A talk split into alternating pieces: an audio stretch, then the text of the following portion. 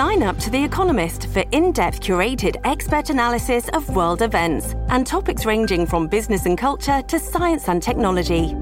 You'll get the weekly digital edition, online only articles, curated newsletters on politics, the markets, science, culture, and China, and full access to The Economist Podcast Plus. The Economist is independent journalism for independent thinking. Go to economist.com and get your first month free. 呃，大家晚安，大家好，欢迎大家收听国际新闻 DJ Talk，我是九 L。Hello，大家晚安，我是 Dennis。是啊、呃，今天的时间是二零二一年的九月一号二十四点哈。那呃，今天国际新闻 DJ Talk 呢，要跟大家来聊几个题目哦。有哪些题目呢？第一题呢，其实我们要跟大家聊的就是说，这一次的阿富汗的撤军呐、啊，已经造成了许多美国的这一些盟邦、一些盟友的开始一些紧张哦。那当中呃，包括了就是乌克兰总统他现在正在华盛顿访问，那当然他会提出了一些相关的这一些对于就是呃这。乌克兰军队，然后还有跟俄罗斯之间的一些问题，那我们待会会来跟大家讨论这件事情。那另外还有一个就是，我们还是谈到气候变迁，谈到空气污染哦。那印度的这个空污啊，越来越严重，尤其在恒河这一边，甚至呢，现在已经有这个就是呃调查报告，就是指出，就是说现在印度人因为空污的关系啊，他寿命已经短减少了七年哈。那当然了，今天呃，就是美国特使呢的，就是凯利，他现在人呢在天津也。在谈气候变迁的事情，这是我们第二题要跟大家讨论的。然后呢，第三题其实要跟大家讲的，就是说，呃，最近大家如果注意的话，呃，可能就是在中国这边的最新的一个新闻里面，就是有包括了呃那个呃，就是这个小孩子的玩电玩的这个时间，还有包括了有很多的明星，因为整个共同就是呃，习近平提出的所谓的共同富裕的这样社会的这种概念哦。那接下来到底中国会怎么走？会走到什么样的方向哦？那我们会啊，在这个这题新闻里面，我们会跟大家稍微简单的聊一下。哪还有呢？就接下来就是呃，大家如果印象深刻的话，还有 TPP 那。英国呢决定加入 TP，那就是他希望能够加入 TPP，然后重新开会。那另外的话，美国的贸易代表戴琪呢也提到了，就是因为中国的关系呢，他是认认为就是说，日本跟美国应该要加强更紧密的经济合作哈。那另外最后一题的话，跟大家聊的就是说，呃，自民党的那个三长啊，现在年轻化，因为我们昨天不是在聊了吗？就有一个呃，就是每日新闻的一个特稿出来哦，就是一个独家，他讲说，哎。那个菅义伟他准备要呃，就是先不要做总裁选举，然后呃，先把那个众议院解散，然后解散国会之后再来做这件事情。可是为什么今天一早呢，菅义伟紧急的开了记者会，否否定掉这些事情呢？待会我们来跟大家做分析。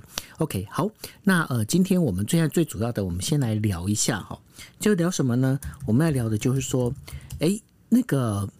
就是乌克兰军队啊。乌克兰他现在的那个总统啊，他现在到呃俄罗斯啊，不是到俄罗斯，他到呃华盛顿去访问哦。啊，乌克兰总统泽伦斯基他到华府访问的时候，他就特别跟美国总统拜登哦提出，希望能够支持乌克兰军队的一个现代化。尤其呢，因为看到美国从阿富汗撤军之后啊，他非常担心一件事情，什么事情？俄罗斯哦，他会不会加强对乌克兰来做施压？那当然，这当中我们在之前的那个国际新闻 DJ Talk 也跟大家聊到了，包括北溪呃天然气的那个二号管线的这些事情哦。在这当中里面，呃，大家现在开始对于就是美国这样的一个态度会很紧张，会很担心。那对于这样整个状况里面，我想请那个 Dennis 来跟大家分析一下，到底乌克兰他在担心什么？然后俄罗斯跟乌克兰，尤其是乌克兰现在的那个克里米亚半岛这一件事情，能不能解决呢？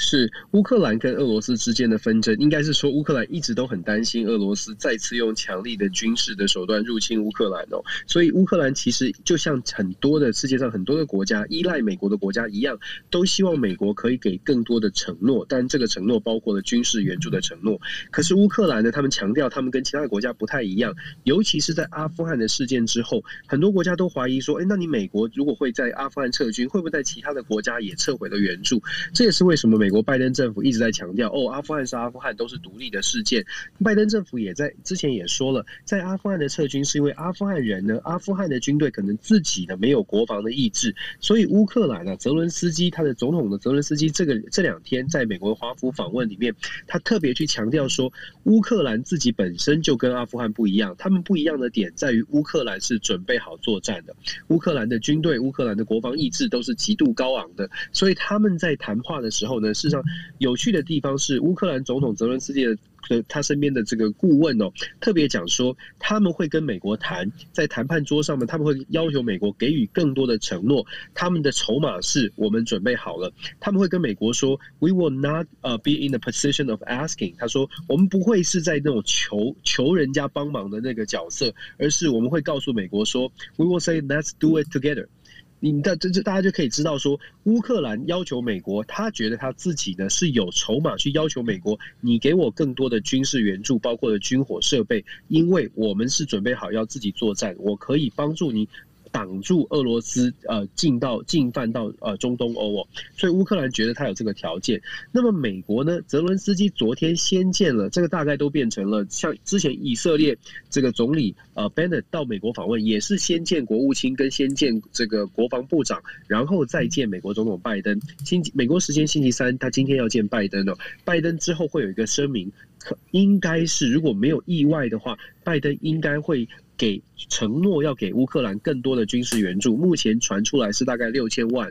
昨天见国防部长的时候呢，呃，这个 Lloyd Austin 这个国防部长呢就已经说了，要协助乌克兰取得新在更多的这个标枪式的监视的这个反坦克飞弹。这个反坦克飞弹呢，对乌克兰来说是非常实用的，因为乌克兰基本上就告诉了俄罗斯说，如果你的坦克车只要进到进跨过了国境，我们就会用这个反监视反坦克飞弹打你哦。那美国呃，乌克兰跟美国要求的军事援助，大家可以看哦，他们要的这个军购的或者是军援的清单，都不是什么超级大的武器，不是飞弹，不是大炮，基本上它都是要轻轻武器。为什么？这就是乌克兰想要展现，告诉美国的，我们是每一个人。真的都要拿刀拿枪，真的要打仗的。所以美国你可以放心，我们跟阿富汗不一样。可是在此同时，也是逼迫美国去表态。如果你说阿富汗是因为没有国防意志，所以你要撤军，那么在乌克兰的议题上，你不能走，而且你必须要展现，否则的话，如果你背弃乌克兰，恐怕会非常的严重哦。这是乌克兰的筹码。所以泽伦斯基昨天在跟国防部长见面之后，国防部长就直接说了，我们美国会给你更多，将会提供更多的标枪式的反坦克飞弹。今天美国总统拜登见面之后，如同如果没有意意外的话，我相信也会给予更多的承诺。那对于美国来说，在外交上，他展现的，他见泽伦斯基，他他必须要呈现他给盟友更多的承诺。那我还是要觉得，我还是必须说，就是说，现在不只是乌克兰，其实很多的国家都在思考，包括日本、韩国这些有有所谓的共同防御协议的这些国家，都在思考怎么样能够得到来自美国更多的承诺。而这个承诺，除了是言语承诺之外，大家会更希望进一步的看到，哎，你做出什么样的动作？我觉得在看到乌克兰做这样的承做这样的要求，或者是乌克兰很有信心的说，你美国不能够跑不掉，你美国必须要给我承诺的同时，我想呢，在台湾的很多的朋友可能也要去思考说，那我们台湾有没有办法，也不是只是请要求美国协助，而是。也是有点像是乌克兰在谈判桌上，我们到底打算要拿什么去要求美国？你给我的承诺不能只是用说的，你要给我实际的东西。我觉得，其实国际关系，尤其是在看这个各国的行动的时候呢，有一些东西是我们可以看到作为警惕，有一些东西是我们可以学习。这也是为什么我们在分享国际新闻呢？特别有趣的是，看看这些国家的交往，尤其是这些国家跟美国怎么样的互动，这些都是台湾真的要去思考的，而不是只。是把它当成别人家的事，想想看有什么事情，有什么战术战略是也许台湾可以运用的。这个或许是我们解读国际新闻，呃，更有趣、更更更有更有用的、更有意义的地方。对哦，这就是我们经常台湾有一句古话嘛，就那个老人家经常讲的，就有样学样，没样自己想哦。那既然那个乌克兰摆了这个模样给你看，然后呢也告诉你了，就是说好。今天拜登，你如果说你是这样讲阿富汗，你认为阿富汗他们是没有战斗意志，那我已经把战斗意志拿出来了，那你该怎么办？那这也是呼应到哈，我们在呃，就前几周我们一直在谈阿富汗的这个事情的时候，呃，我大家如果记得，Dennis 一直跟大家提醒的，他一直在问一一个问题，就是说台湾你准备好了没有？那你今天台湾你有没有办法告诉大家，告诉呃美国，告诉这些友邦说，嗨，我已经准备好了，所以说你们一定要来跟我们一起打哦，这就是很重要一点，因为呃，只有自助之后才会有人助，那有人助之后才会有天助哦。所以说这当中的话很重要一点，就是说你自己是不是已经你准备好了？你好好要保护，毕竟这这这片土地这个国家是你自己的呀。好，所以说这个部分的话，我觉得乌克兰是一个很好的例证。那接下来会怎么演变？我想说我们也会持续的去做观察吼。那谈完乌克兰之后呢，我们要来谈谈印度哦。那印度它发生什么事情呢？因为根据美国芝加哥大学的能源政策研究所，它发表的一个最新的一个报告里面说，说印度恒河平原呐，这居因为空气污染非常的严重，那导致呢，就是住在这边的一个人们，他们可能哦寿命会减少大概七点一年哦。那这样的一个状况，因为他们在分析的是从呃一九九八年到二零一六年的一个空气。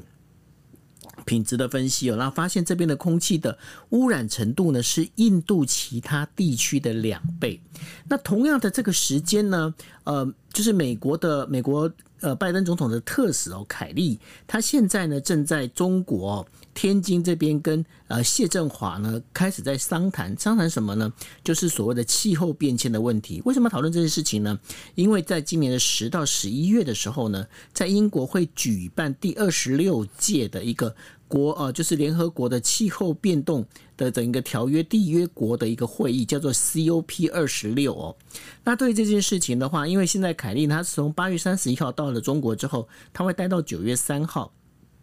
然后呢，因为这当中的话，中国现在也是全球整个一个呃温暖化的这个瓦斯排放排放的一个最主要的一个国家哦。那然后中国的外交部汪文斌呢，他也已经提到，虽然说中美之间有很多的问题呢，但是对于气候变迁这件事情上，大家有共同的利益哦。那在这当中，我不晓得说，但是。为什么美国感觉上跟中国好像是有一些事情他们是在合作，但是有些事情其实他们就在互别苗头，这当中的这个绵绵角角到底到底该怎么抓呀？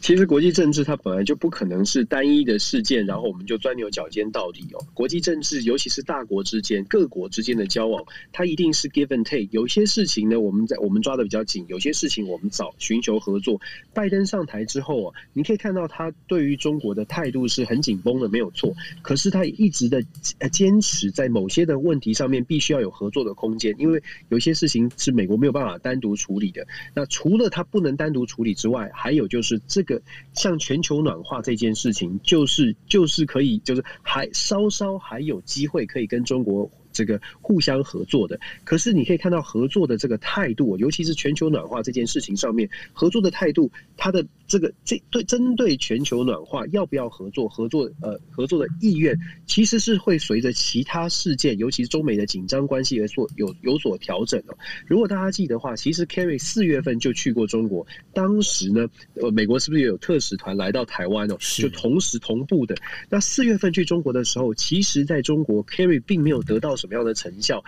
口头上面就说：“哎，这个可以是一个可以可以讨论的议题。”可是中国基本上不太不，坦白说不太想要理 Carry 哦，就是给他的这个给他的这个合作的热情或者是意愿呢，没有没有很多。可是现在开始看到好像有点有点点转环的空间，为什么呢？其实中国也看得出来，现在美中的紧张美中的紧张局势总是要有解决的方法。它。要朝向更加的激烈，还是要朝向比较温和？那现在美国遇到的比较大的问题，我们都知道是因为阿富汗的事件。中国当然也看见美国陷到陷入了阿富汗的泥淖哦。这个阿富汗的泥淖的意思是说，美国的 reputation 就是国际声望现在是备受打击。美国现在非常需要一个合作的机会，非常需要展现它还是一个有国际主导主导地位的这个能力。所以你可以看到八月三十一号有一些有一些关键的事情。八月三。十一号的时候呢，这个布林肯跟王毅，中国外长王毅又通了电话。对，这一次的通电话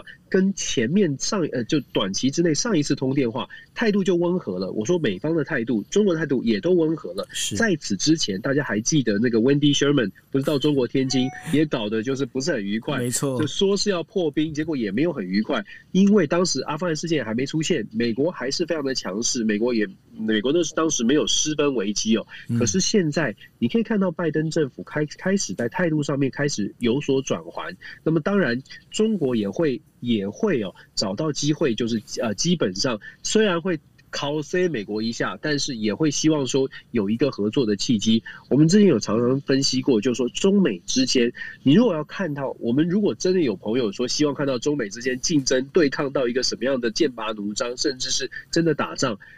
非常难难，非常不容易看见，或者是基本上不会发生，因为中美之间它太高度的贸易互赖，让双方呢，就算表面上肌肉秀的再强，都不会。都不会轻易的说我要跟中国切八段，我要跟中国竞争。那所以我们说，当气整个气氛，中美的紧张气氛开始有转变的时候，你就会看到 Kerry 这一次的访问中国，你会看到中国得到的这个善意的回应，会把它讲的，哎，我们真的很需要合作，气候变迁真的是一个很重要的话题。可是相较于之前，气候变迁，气候变迁的问问题始终重要。可是呢，中美之间紧张的时候呢，中国的态度就不是这么的，不是这么的温和。没呃，可是中美之间紧张关系降温之后，开始哎，我们会强两个强国就会开始说，哦，这个问题很重要，这个问题我们要寻求合作的机会。所以我说，我们看看看门道哦，我们看一下，就不只看热闹，也看门道。热闹呢是双方两强都在互相呛来呛去秀肌肉，可是门道是。最后，这个小小的微调开始放松了，开始软软化了，开始找这种软议题来合作。其实它就是一个契机，在其他的问题上面也会开开始陆续的看到互相有更多的互动。我觉得从这一点可以开始看阿富汗的，其实阿富汗影响的真的会影连带影响到美中的关系，就如同我刚刚所说的。布林肯在自自己在跟王毅的对话当中，都讲到了几个议题，美国必须跟中国合作，两国必须要合作，阿富汗、COVID 还有气候变迁。那，现在看起来确实这些合作的议题哦，会慢慢的朝向比较温和的方式，因为这对两国，这对两大国来说都是好事哦，所以我觉得我们可以继续观察下去。是，那这当中的话，呃，当然了，在中国这一边的话。就有很多，也有应该是这么讲，就整个一个氛围跟气氛哦，开始有这么一点点好像不太一样的感觉哦。那根据日本呃经济新闻呢，他在今天呃的一个就是报道里面，他就提到了，就说因为很多时候哦，很多时候中国内部如果说他希望能够人呃人民的整个炮口能够一致对外的话，他经常会找谁？会找日本来开涮哦。那为什么这么说呢？因为呃，在中国，在中国的那个大连。呃，大连市有一个叫做盛唐小京都的一个地方哦。那这个地方是什么呢？它其实是把整个就是说做成一个非常京都的那种样子哦。那但是呢，在八月三十一号的时候，呃，八月三十号的时候就紧急的这个营业暂停哦。然后网络上开始出现了很多说这个盛唐盛唐小京都这样的一个地方啊，那个是日本文化侵略的一种象征哦。那这个就很妙了，因为在过去的话，你如果是真的是日本文化侵略象征的话，早就应该要来就是要禁止哦。可是为什么在这个时间点上禁止了？大家就开始会觉得说，哎，这当中会不会跟呃中国共产党在十一月要开六中全会又会有一些关系哦？因为毕竟最近大家知道的一点就是说，呃，像习近平在提出的有几个观念，包括共同富裕这样的一个概念，还有呢，针对包括了就是说一些。呃，中国知名的这些艺人呐、然后呢，有一些相关的这些呃，等于说这一些呃，应该是说惩罚啦，还有一些包括这个有关他们金钱流向的这些事情的一个呃，等于追讨哦。那这相关的这些讯息里面，到底中国它现在有人在讲说，这是不是文化大革命的二点零将要出现？Dennis，你怎么看这样的一个事情呢？我觉得我们在台湾，大家会比较关注中国的一些动态，包括像艺人的讯息啊。那主要是因为我们跟他们的，因为主要是因为两岸的交流其实还是蛮蛮多的。虽然可能气氛上面有一点点开始近几年有改变，但是其实交流还是蛮多，所以我们很关注中国的很多的事情。可是我们就跳出来想哦，如果今天不是我们不是在台湾，如果今天我们就我们有没有常常去关注像是俄罗斯对于国内的控制，有没有常常关注北韩对于国内的控制？事实上，世界上很多的国家，它的对内的紧缩呢，是我们感觉不到的。可是中国跟我们比较接近，所以我们有感觉。可是中国现在的状况是，它对内的紧缩，它为的就是习近平或者是中国共产党，它确实这几年开始会抓得越来越紧。主要的原因是因为，就像九欧你说的，六中全会只要开了，总共总共 才七中而已哦。六中开完，基本上七中是没有太大的这个没有没有太大意义。七中开完就是就是下一个大一这个下一次的大会了。所以六中全会呢，基本上它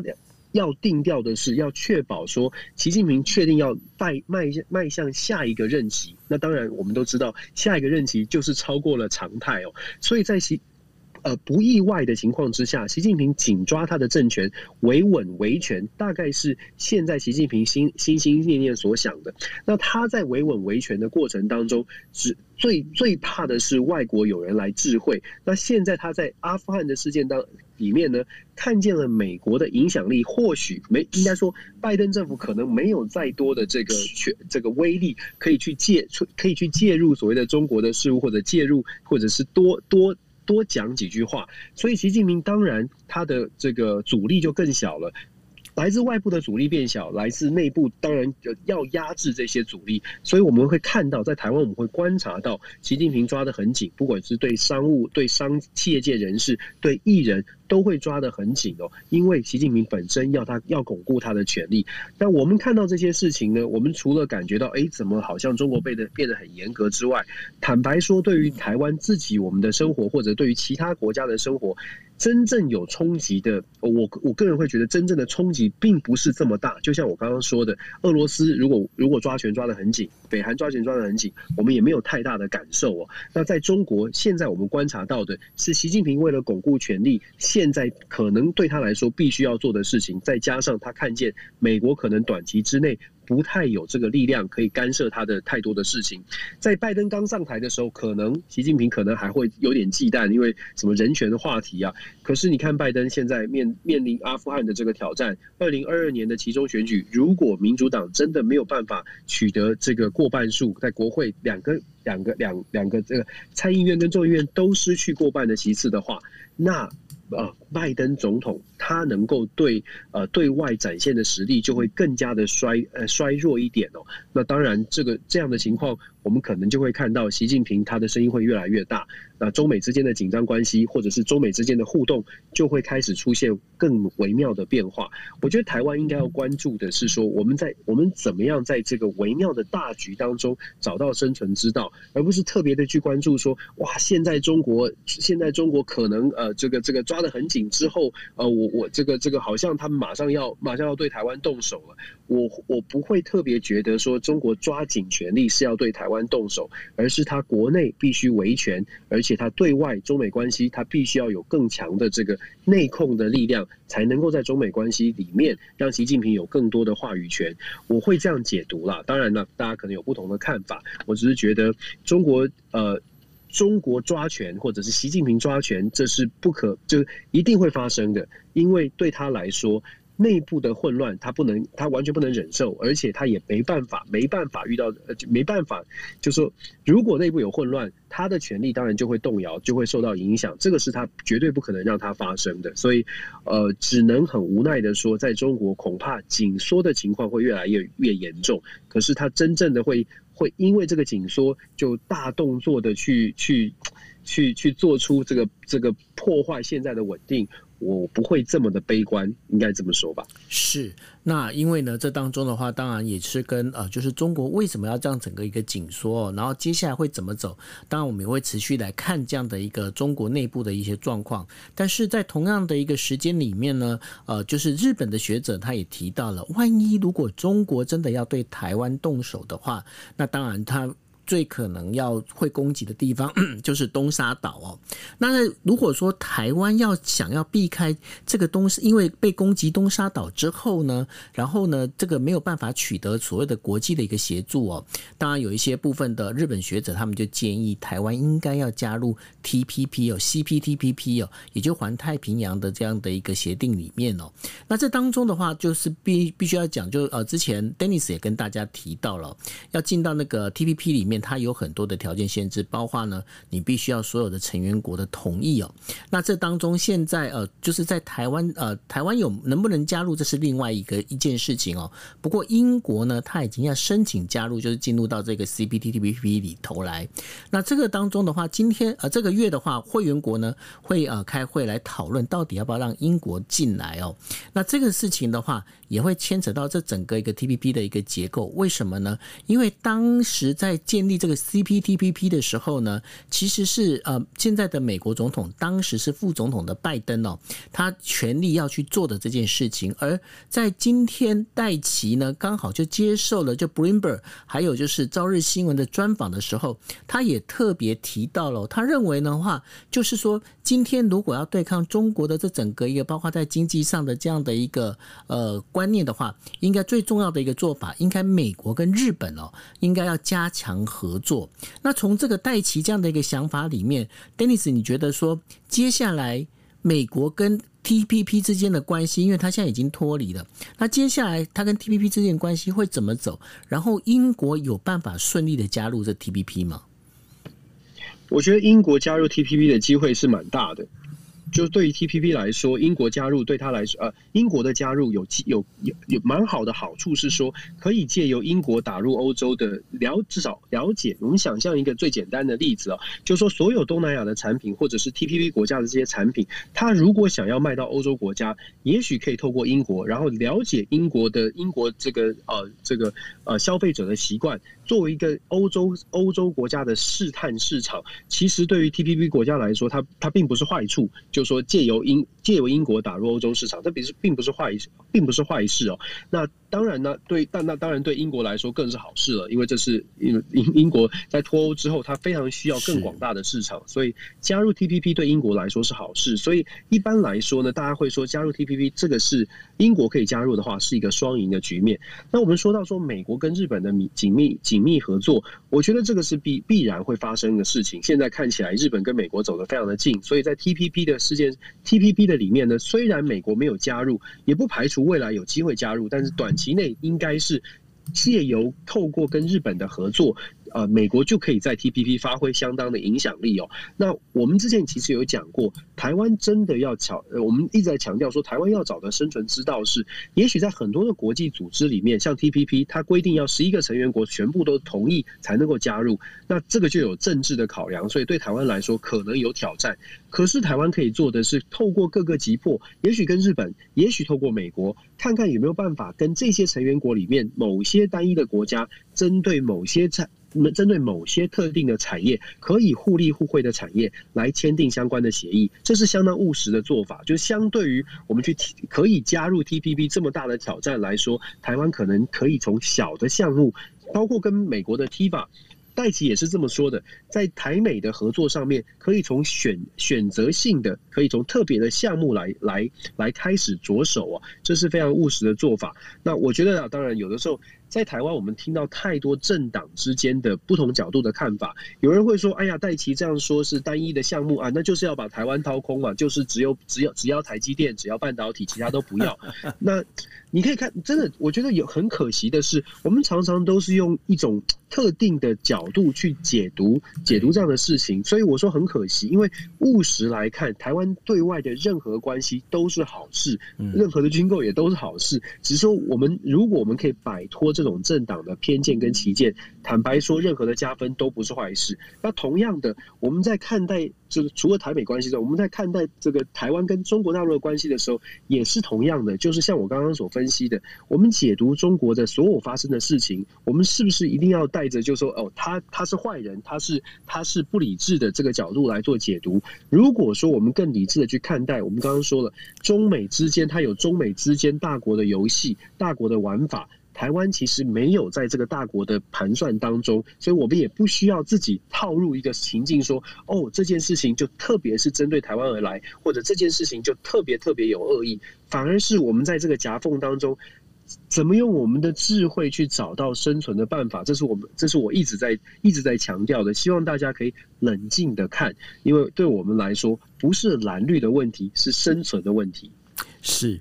我发现我我们每一个每一天在选题的时候，它好像都会有个主轴出现呢，我觉得还蛮蛮有趣的。就是说，刚刚从第一题的那个中美之间的这个相互的博弈哈，然后就是有一些合纵连横的这样的一个事情，然后谈到现在，其实大家会发现一件事情，呃。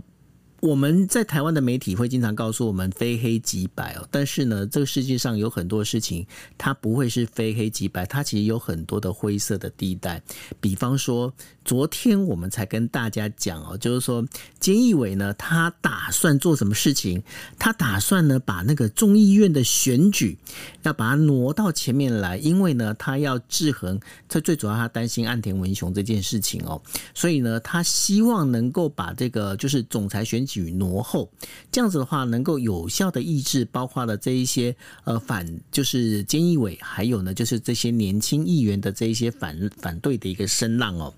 没想到他在呃昨天晚上放出风声，那我们呃国际新闻 DJ Talk 也就用最快的方式跟大家报道完之后呢，今天一早那个菅义伟呢，他就。当场开记者会否认了这件事情。他说他的说法是这样，他认为就是说现在呢，日本的疫情还相当的严重哦。那因为相当严重的一个情况之下，所以呢不宜就是变动，不宜就是在这个时候呢呃召开临时国会，然后再来解散国会，然后再就是进行所谓的众议员的选举哦。那其实，在背后呢，很多的呃就是日本的电视媒体呢就开始去追查说，到底为什么会发生这么严重的一个，就是等于说政策大转弯哦？那这当中呢，其实昨天晚上，其实呃，就是当菅义伟这个讯息放出来之后啊，整个自民党内部的高层啊，整个就大跳脚。为什么大跳脚呢？包括呃，就是安倍晋三他也在里头，他就认为说，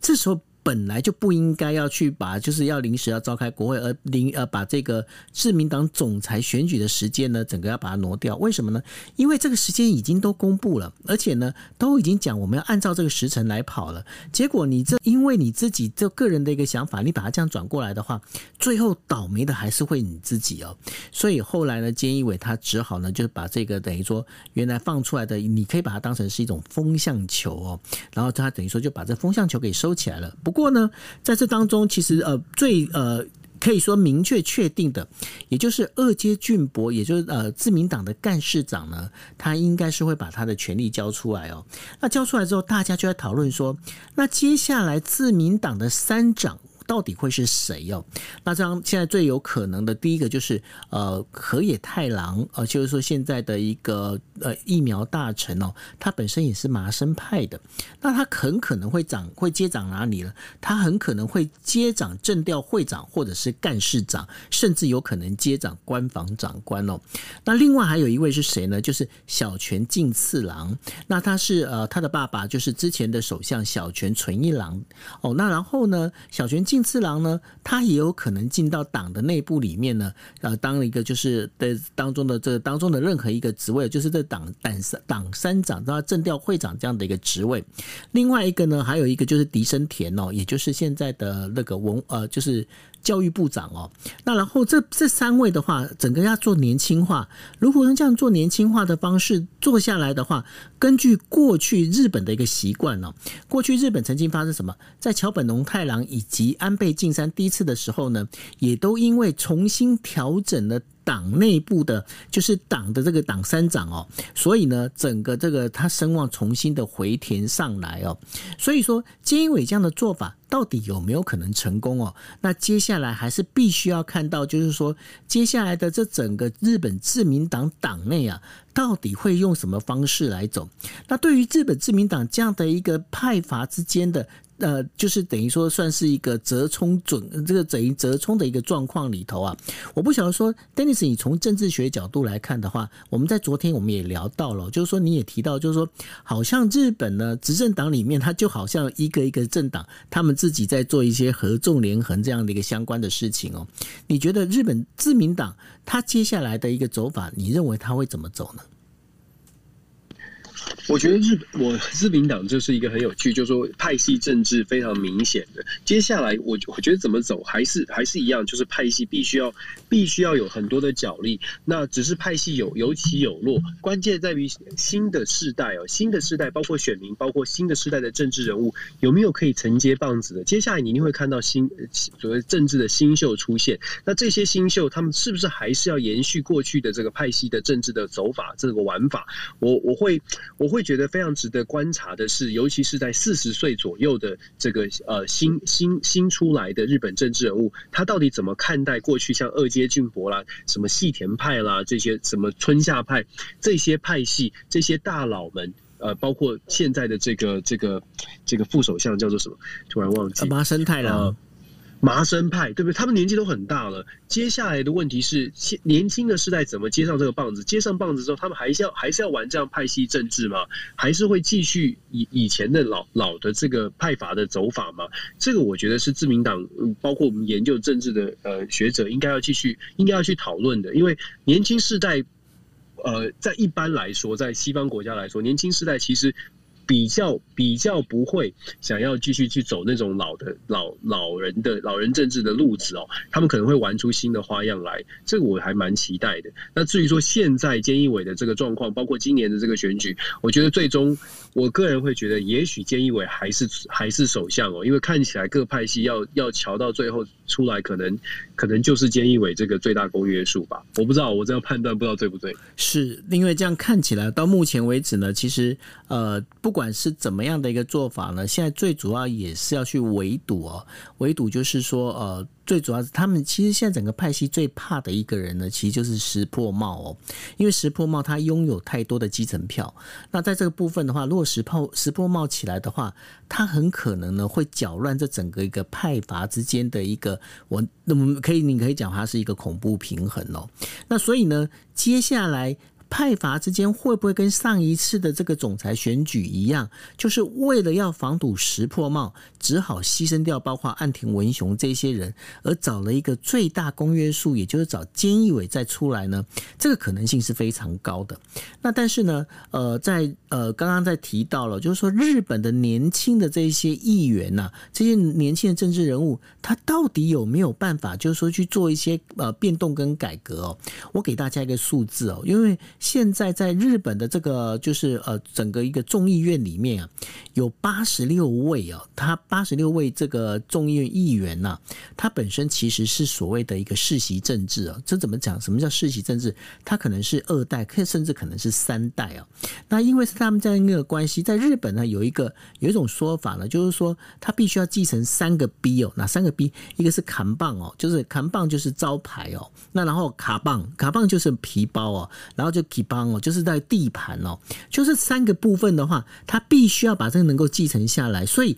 很多的日本的政治人物呢，他们因为是这样一呃，就是第一代传给第二代，第二代传给第三代，所以呢，慢慢慢慢的，这整个一个地盘是用这样的稳固的方式。所以日本的这个整个政治，你真的要能够翻盘哦，这个可能性其实是应该是怎么讲，就是还是非常非常。低哦，为什么是这样讲？因为接下来其实就像当时为什么这些年轻的议员哦，他们想要把二阶俊博拉下来，就是因为二阶俊博他过去用的这个整个政治分配，因为自民党干事长最主要就在做整个一个党内的这个选举的一个操作哦。那所以呢，他在每一个选区，尤其是日本现在进行小选区制哦。那这个未来我们可以跟大家讨论一下，就是日本有一个中选区，过去是用中选区制呢，现在用小选区制哦。那已经开始有一些日本的学者就提到，日本的政治整个败坏下来，其实就是在使用小选区制哦。那这小选区制到底是怎么样的一个状况？